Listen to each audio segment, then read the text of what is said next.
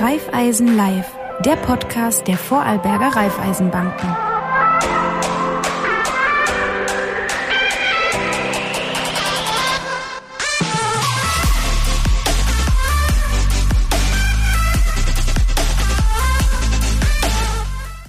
Herzlich willkommen bei Raiffeisen Live, die mittlerweile 15. Ausgabe unseres regelmäßigen Magazins, wo es um Ihr Geld geht. Also Tipps und Tricks, wie man mit seinem Geld umgeht, wie man finanziert, ähm, was es alles für neue Produkte auf dem Markt gibt ähm, und wie man am besten sein Geld vermehren kann bzw. sinnvoll einsetzen kann äh, und sich auch schöne Dinge damit leisten kann. Und auch um ein sehr kritisches Thema geht es heute und zwar geht es um das Thema heute, wie teuer ist denn Wohnen in Vorarlberg? Und kann man sich das Haus bauen oder die Wohnung in Zukunft überhaupt noch leisten? Ähm, der Beste, wo es dafür gibt, ist heute da, und zwar Michael Alge, Vorstandsvorsitzender ähm, der, Landes-, der Raiffeisen Landesbank in Vorarlberg. Bereits zum zweiten Mal hier bei uns im Studio herzlich willkommen, damals noch in der, in der damaligen Funktion. Ähm, jetzt bist du, Michael, schon einige Monate in der neuen ähm, Position an der, an der Spitze äh, der Raiffeisenbank in Vorarlberg. Wie geht es dir denn so nach den ersten Wochen und Monaten? Ja, danke für die freundliche Begrüßung. Es geht mir gut. Äh, ich habe ja eine lange Vorbereitungszeit gehabt. Ich bin seit 14 Jahren im Vorstand der Raiffeisen Landesbank, bin seit über 25 Jahren im Bankgeschäft, habe das auch beim Wilfried Hopfner, also aus der ersten Reihe gesehen, was es bedeutet, Vorstandsvorsitzender der Raiffeisen Landesbank zu sein. Es geht mir sehr gut damit. Und alles schon auf, auf den Weg gebracht, wo man sich in den ersten Tagen vornimmt? Naja, äh, alles vielleicht noch nicht, aber es gibt natürlich Punkte, da geht es einfach darum, die weiterzuführen und auch ein paar andere Themen, wo man sich denkt, da möchte ich jetzt etwas in Bewegung bringen. Äh, einiges davon haben wir über den Sommer schon angegriffen und sind auf dem Weg. Super. Was genau in den Übergang äh, von, von dir, ähm, Herrn Hopfner, kam, war ja diese neuen Anpassungen, was Kredite angeht. Das war ja ungefähr im, im gleichen Zeitfenster sogar. Ähm, wie ist denn das jetzt? Gibt es neue Gesetze dazu? Zu Wohnkrediten ähm, wird alles vorgegeben. Und wenn man sich das dann in den ersten Medienmeldungen oder überhaupt ein bisschen durchgelesen hat, ohne jetzt zu tief ins Detail, natürlich als Laie zu wissen, ist mhm. erstmal der Schreck sehr groß. Ähm, was ist denn da wirklich passiert? Was ist denn da im Frühjahr ähm, plötzlich auf uns zugekommen? Ja, äh, mit äh, Anfang August ist es tatsächlich so, dass die sogenannte KIMV, also eine Verordnung der FMA in Kraft getreten ist, die äh, regelt, äh, welche Bedingungen erfüllt sein müssen, dass die Banken Kredite an Private für Wohnimmobilien vergeben dürfen. Äh, vielleicht ein paar Worte, warum ist es dazu gekommen?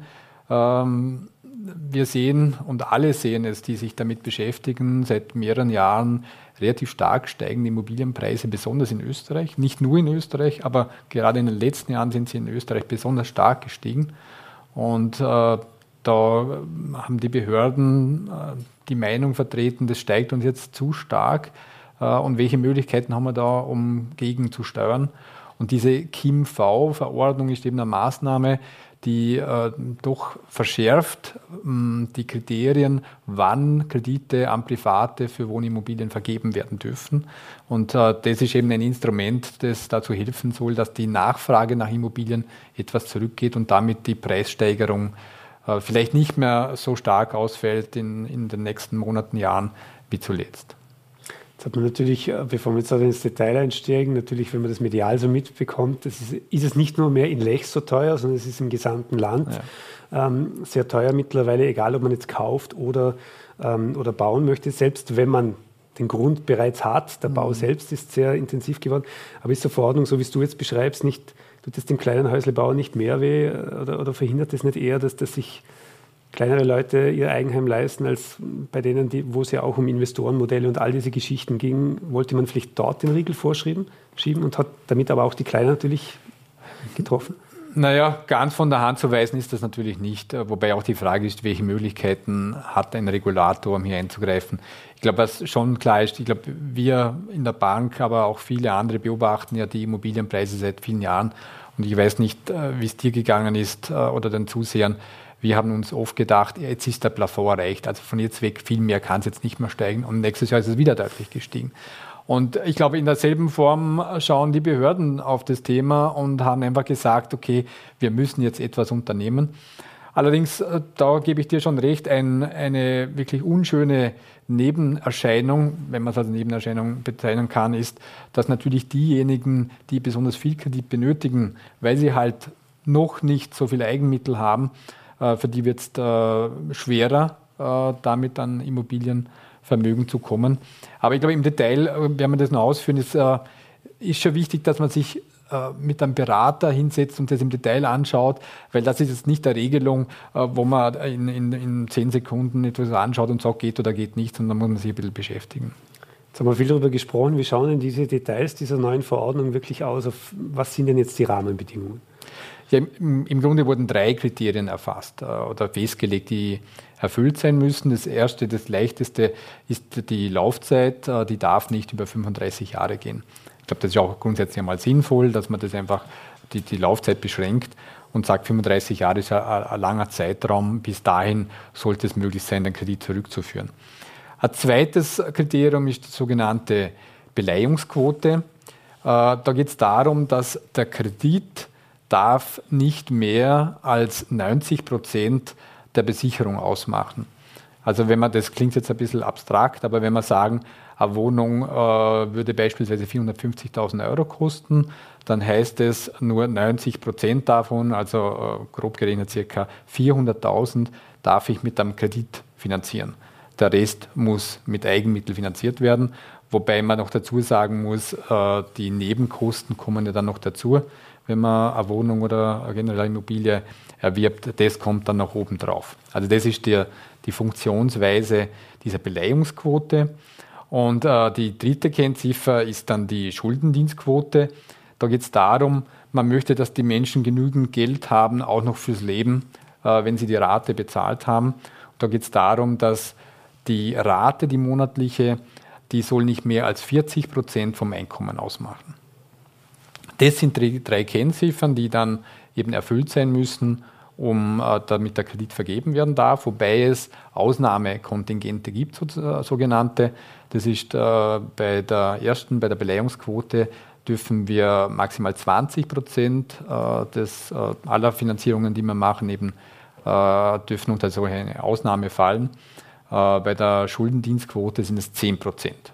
Also wir dürfen am gewissen Prozentsatz, darf eine Bank sagen, okay, die Kennzahl ist schon nicht erfüllt, aber es ist knapp oder es gibt andere Informationen an Hintergrund oder was auch immer, dass man sagen, wir dürfen diesen Kredit dennoch vergeben. Wenn allerdings die Ausnahmekontingente ausgeschöpft sind, äh, dann äh, dürfen wir als Bank da keine weiteren Kredite mehr vergeben. Dass man das auch versteht für alle, die uns jetzt zusehen oder zuhören, das heißt, die, die, die Ausnahmeregelung geht dann auf den Gesamt das Gesamtvolumen, das geht nicht nach Stückzahl, sondern geht es wirklich ums, ums, Geld am Schluss, genau. die ihr als Kredite vergebt. Genau. Also um das ganz klar zu sagen, äh, wir vergeben natürlich jeden Kredit sehr gerne, bei dem alle drei Kriterien erfüllt sind und äh, bei jenen, die eben beispielsweise ein Kriterium nicht erfüllen, muss man schauen, ob man über das Ausnahmekontingent zurande kommt. Wie ist jetzt das, weil ganz spannend, was du gesagt hast, das, was man immer wieder liest, ist dieses 20% Eigenmittelthematik. Mhm. Du hast das jetzt ein bisschen anders erklärt.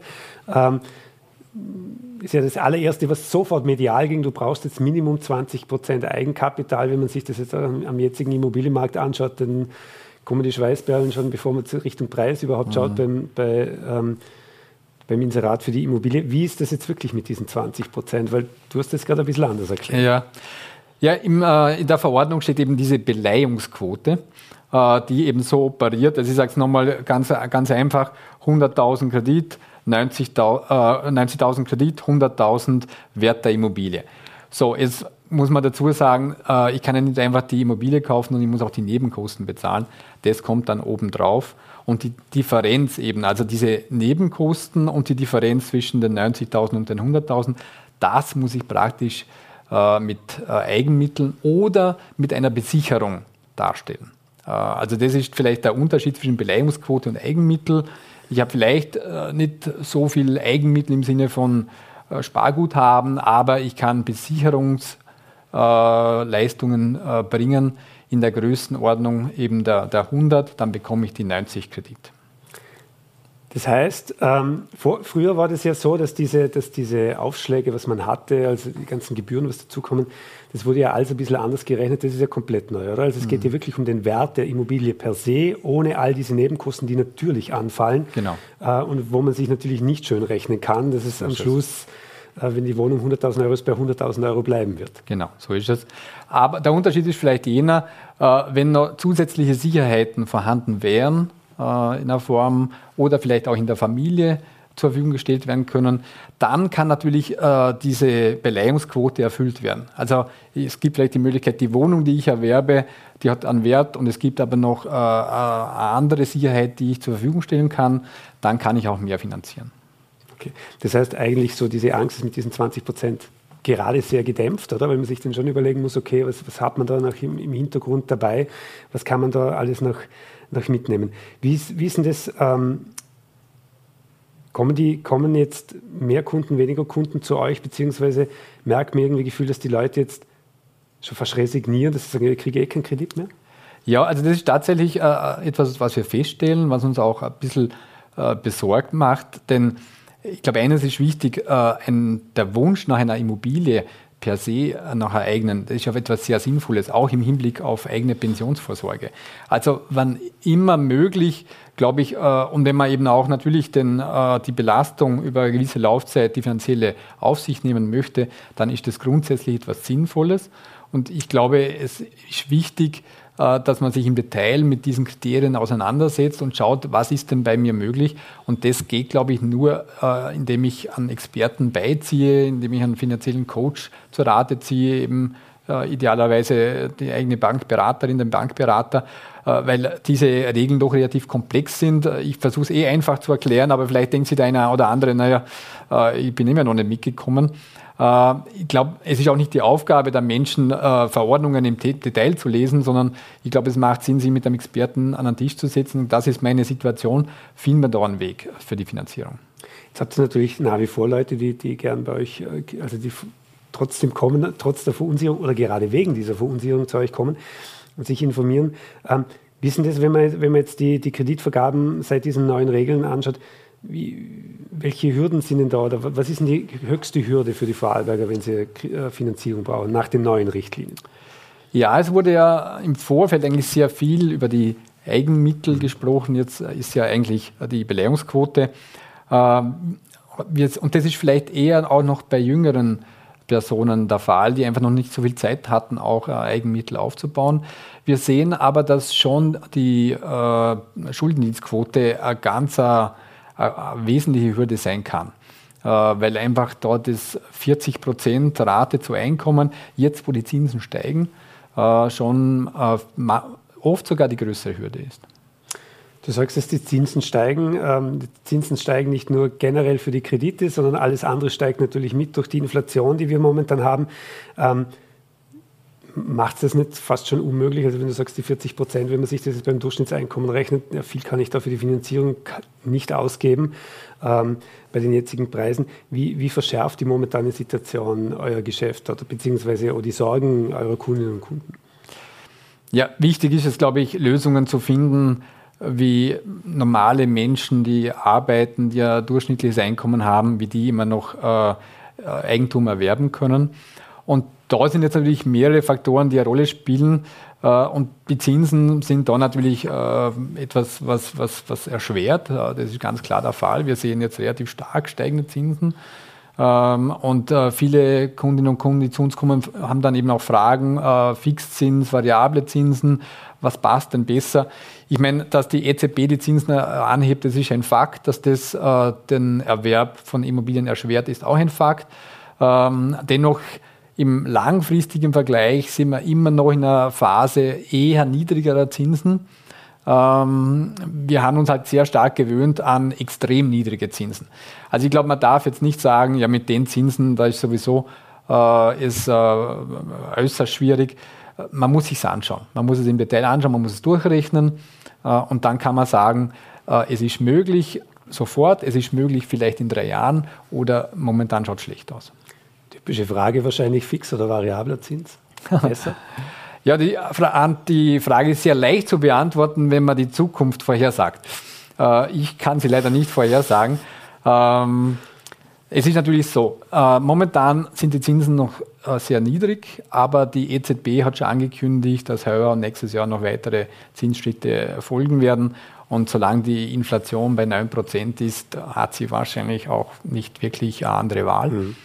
Ähm, wie hoch die Zinsen gehen werden, das weiß heute niemand. Und daher kann man auch nicht sagen, fix variabel ist äh, das Richtige. Was ich schon sagen würde, je knapper, dass es bei einem Kreditnehmerin oder Kreditnehmer in einem Haushalt ist, umso wichtiger wäre der Fixzinskredit. Ähm, du hast es schon angesprochen, wenn jetzt die Zinsen steigen, die Lebenserhaltungskosten gehen auch nach oben und viele Leute gerade bei diesem Niedrigzinsniveau der letzten Jahre auch variabel abgeschlossen haben, weil es ja sehr interessant war, ähm, vor allem wenn man nicht langfristig nachgedacht hat. Kann das nicht gefährlich werden für den Immobilienmarkt oder, oder man spricht immer von einer Blase, ähm, beziehungsweise für einzelne Häuslebauer, dass es jetzt wirklich eng werden könnte? Also auf die Frage, ähm, ähm, und das steckt eigentlich dahinter, wird es Familien geben, wird es Kreditnehmerinnen und Kreditnehmer geben, die einfach die Rate nicht mehr zusammenbringen, bezahlen können. Also das glaube ich vordergründig nicht. Äh, man auch, äh, bevor es diese Verordnung gegeben hat, wurde ja im Detail auch geprüft, wer kann sich einen mhm. Kredit leisten oder nicht. Und äh, in den Haushaltsrechnungen, die die Banken verwenden, wurde auch nicht das extrem niedrige Zinsniveau der letzten fünf Jahre angenommen, sondern da wurden höhere Zinssätze angenommen. Also von dem her glaube ich schon, dass eine gewisse Luft auch drin ist. Man sollte auch sagen, dass über die Laufzeit ja üblicherweise auch die Einkommen der Haushalte mitsteigen. Aber dennoch ist es schon so, dass natürlich jetzt also ein gewisser Stresstest ist. Es steigen die äh, Rohstoffpreise, die Energiepreise, die Lebensmittelpreise äh, deutlich an und gleichzeitig steigen auch die Zinsen an. Ähm, das ist äh, schon eine etwas ungewöhnliche Situation, aber dennoch, äh, ich glaube, die eigenen vier Wände, da ist etwas, da äh, spart man dann auch mal an einer anderen Stelle, äh, bevor es eben bei der Immobilienrate ein Problem gibt. Also von dem her glaube ich nicht, dass wir da jetzt äh, gröbere Verschiebungen oder äh, Ereignisse sehen werden. Vielleicht noch ein Wort, weil du das Wort Immobilienblase genannt hast. Ähm, ich würde dieses Wort nicht verwenden. Ich, gerade im Vorarlberg, äh, die meisten Kreditnehmerinnen und Kreditnehmer leben ja in dem Haus oder der Wohnung, die sie finanziert haben. Äh, und das ist kein guter Boden für eine Blase. Was wir einfach sehen, ich habe es am Anfang kurz erwähnt, wir hatten jetzt wirklich eine Phase von stark steigenden Immobilienpreisen und da ist schon die Frage, ob das jetzt nicht dann wirklich mehr in einer, in einer Seitwärtsbewegung geht. Und das wäre ja auch eigentlich das Ziel der Verordnung. Glaubst du, dass das so kommt? Es ist ganz schwer zu sagen, weil momentan sehr viele Parameter im, äh, rund um äh, Immobilien wirken. Wir sehen die Preise am Bau, die ja stark steigen. Äh, da gibt es, äh, glaube ich, gute Interviews von Chefs von Baufirmen, die das darstellen. Aber ja, das ist ja klar, alle Rohstoffpreise steigen. Ähm, das geht am Bau logischerweise nicht spurlos vorbei. gleichzeitig haben wir jetzt stark oder deutlich steigende Zinsen, zwar von sehr niedrigem Niveau, aber sehr stark, sehr schnell steigend. und wir haben diese KIMV-Verordnung. Und wie jetzt diese Kräfte dann, wenn sie aufeinander losgelassen werden, in Summe auf die Immobilienpreise wirken werden, ich traue mir das nicht zu prognostizieren. Ähm, jetzt hast du vorher schon ganz was Wichtiges gesagt, weil das hört, hörte man in den letzten Jahren auch immer länger. Es gibt eine Maximallaufzeit dieser, dieser Finanzierung. Es gab ja früher oder gibt ja immer noch diesen Generationenkredit. Ähm, gibt es dieses Produkt dann überhaupt nicht mehr oder, oder ist das, war das eh nur eher Marketing und PR-Stand?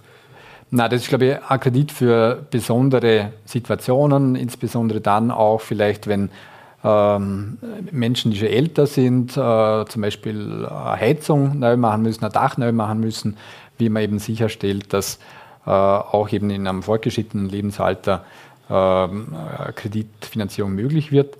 Ähm, aber für diese Kennzahlen im Konkreten zum Beispiel würde das äh, gar nichts nützen, weil da geht es ja über die Laufzeit und in der Verordnung steht drin, dass man eben auch bei der Berechnung der Kennzahl nicht mit Endfälligkeit rechnen darf, sondern dass man äh, durchschnittliche Belastung im Jahr ausrechnen muss. Also für die Berechnung dieser Kennzahl und das Erreichen dieser Kriterien hilft der Kredit nicht. Gibt es das Thema mit dem Alter noch? Weil das gab es ja im Frühjahr auch, dass es ein Mack, also dass der Kredit bis zum gewissen Alter zurückbezahlt werden muss. Das heißt, für viele ab einem gewissen Stichtag ist es denn eigentlich vorbei. Naja, wir versuchen halt äh, Rechnungen anzustellen, wie lange äh, ein Mensch noch im, äh, im Beruf steht, äh, was er dort an Einkommen generiert, was er in der Pension an Einkommen generiert und daraus eben dann zu ermitteln, ob der Kredit rückführbar ist. Äh, dazu sind wir gesetzlich auch verpflichtet und letztlich wird versucht, dadurch auch einen Schutz äh, herzustellen für Menschen, dass sie nicht in Finanzierungen gehen, die sie dann irgendwann in der Pension nicht mehr bezahlen können. Im schlimmsten Fall in Altersarmut abdriften, weil sie die Finanzierung so nicht herkriegen. Ähm, sehr, sehr wichtige Information. Jetzt bei all diesen Erhöhungen und neuen Richtlinien, es gibt ja noch mehrere Themen, die man bei einem Bau oder bei einer Wohnung berücksichtigen sollte. Bauspardarlehen ist jetzt, glaube ich, wird jetzt wieder sehr spannend durch, durch die Erhöhung der Zinsen. Ähm, die Förderung vom Land etc. Was, ähm, wie, schaut denn da der richtige Mix oder was ist denn eure Empfehlung dort in den meisten Fällen? Sinnvoll ist einfach ja an, an Mix anzustreben, zu schauen, was ist die Situation, welche Förderungen gibt es, wie ist die Einkommenssituation und dann zu entscheiden, äh, welcher Kredit ist der richtige.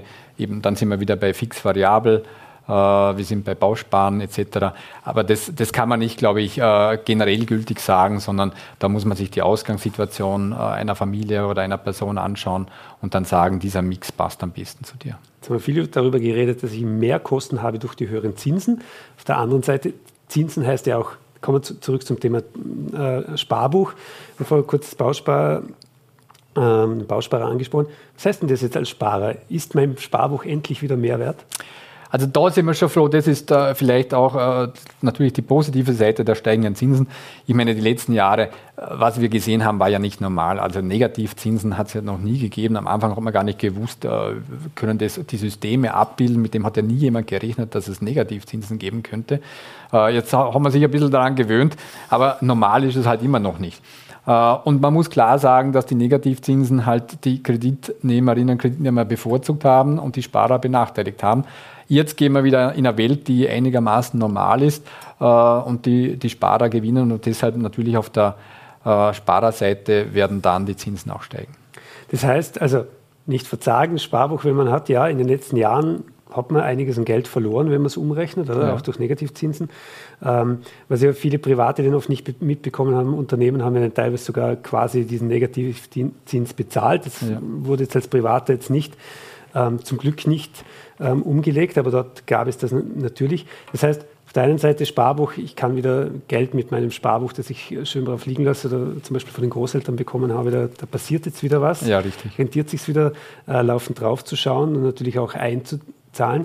Aber gibt es jetzt, wenn all die Themen hernimmt, gibt es alternative Immobilienfinanzierungen zum klassischen Kredit auch oder, oder, oder werden die jetzt vielleicht sogar wieder interessanter?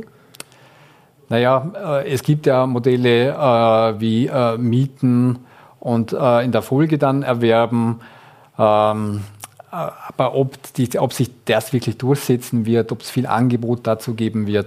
Es gibt auch Baurechtsthemen. Mhm. Ähm, bis jetzt waren die Interessierten, die Käufer eben sehr zurückhaltend mit solchen Themen. Ob sich das jetzt wirklich verbreiten wird, traue ich mir nicht zu sagen. Wenn ich jetzt herkomme und ich möchte was finanzieren, was würdest du dem empfehlen? Ich sage, Haus bauen zum Beispiel. Wir mal die, die Preise und wo es denn überhaupt möglich ist, ein Fallwerk mal, mal beiseite. Aber was würdest du diesen Personen, diesen Familien, ähm, die jetzt wirklich sicher teilweise wirklich davor stehen, kann ich sowas noch, was tue ich gegenüber meinen Kindern oder dem Nachwuchs, ist das überhaupt noch machbar? Was würdest du so jemandem direkt empfehlen? Also ich würde jedenfalls empfehlen, äh, nicht einfach abzuschenken und zu sagen, ah, das geht jetzt eh nicht mehr aus, sondern ähm, ich glaube, man, man braucht im Leben auch ein bisschen einen finanziellen Coach. Äh, ich äh, glaube, dass unsere Bankberaterinnen und Berater in so einem finanziellen Coach sehr gerne wären und sehr gerne sind. Und ich würde mich an den Tisch setzen, weil es macht keinen Sinn, glaube ich, dass jemand zu Hause anfängt, der Verordnung zu lesen, sondern ich würde mich dort hinsetzen und sagen, so, das ist unsere Einkommenssituation, das ist unsere Vermögenssituation äh, und wir würden uns eine Wohnsituation wünschen, die so ausschaut. Äh, nämlich in welcher Region würden wir gerne wohnen, äh, in einem Haus oder in einer, in einer, Wohnung, wie viel Quadratmeter brauchen wir. Und dann äh, kann die Beraterin äh, die Kennzahlen berechnen, kann schauen, geht es sofort, ist das äh, etwas, wo man sagt, jawohl, äh, das geht sich aus bei Ihnen? Oder wo man vielleicht auch sagen muss, im Moment noch nicht, aber wenn Sie es schaffen, die nächsten drei Jahre einen bestimmten Betrag anzusparen, dann schaut es schon viel besser aus. Ich glaube, dass man sich auf den Erwerb von Immobilien vielleicht äh, besser vorbereiten muss noch als vor ein paar Jahren. Was würdest du jemandem empfehlen, der kleine Kinder zu Hause hat und sagt, du, wenn ich für meine Kinder schon richtig vorsorgen will, ähm, vielleicht gerade auf die Welt gekommen oder ein paar Jahre alt, was mache ich da am besten?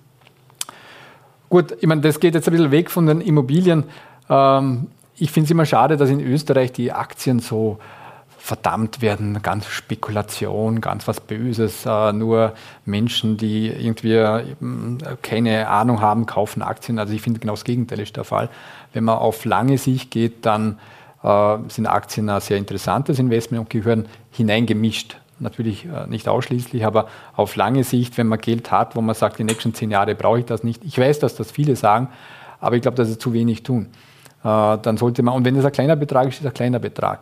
Äh, dann sollte man für sich, für seine Kinder einen Betrag da auf die Seite geben, vielleicht auch monatlich ansparen, vielleicht über einen Fonds, einen ETF und sagen, das lege ich jedes Monat auf die Seite und äh, greife ich erst in zehn Jahren wieder an. Natürlich, wenn man jetzt unmittelbar äh, davor steht, eine Immobilie zu erwerben, dann ist der Fokus vielleicht mehr auf dem Aufbau von Eigenmitteln. dann für, für das ist, sind Aktien dann nicht das Instrument der Wahl.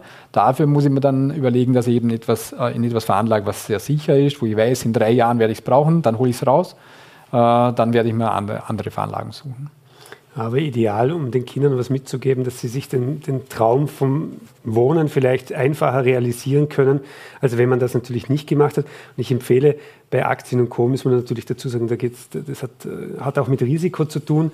Ganz wichtig, auch die Disclaimer zu lesen, den wir dann unten ähm, den Link für alle zur Verfügung stellen oder im Podcast ähm, im Text zu finden ist.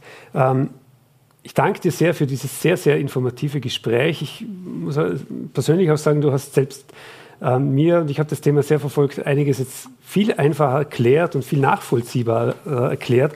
Und es ist dann am Schluss nicht so unmöglich, wie es denn am Anfang auch schien, wie, wie alles auch medial präsentiert wurde. Ähm, und wie du richtig sagst, wer kann sich denn schon diese Verordnung, wo nicht vom Fach ist, am Schluss wirklich durchlesen? Empfehlen kann man, glaube ich, am Schluss immer zu deinen, zu euren Kollegen zu gehen in die verschiedenen äh, Filialen der Raiffeisenbanken in Vorarlberg.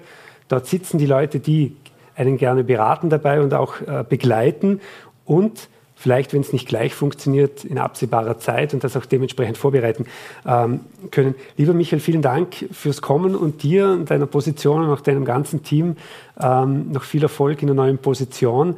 Und äh, für alle anderen, jede, jede, Folge ist nachzusehen, nachzuhören, auch als Podcast auf allen ähm, Podcast-Plattformen. Und wir sehen und hören uns bei der Folge 16 demnächst.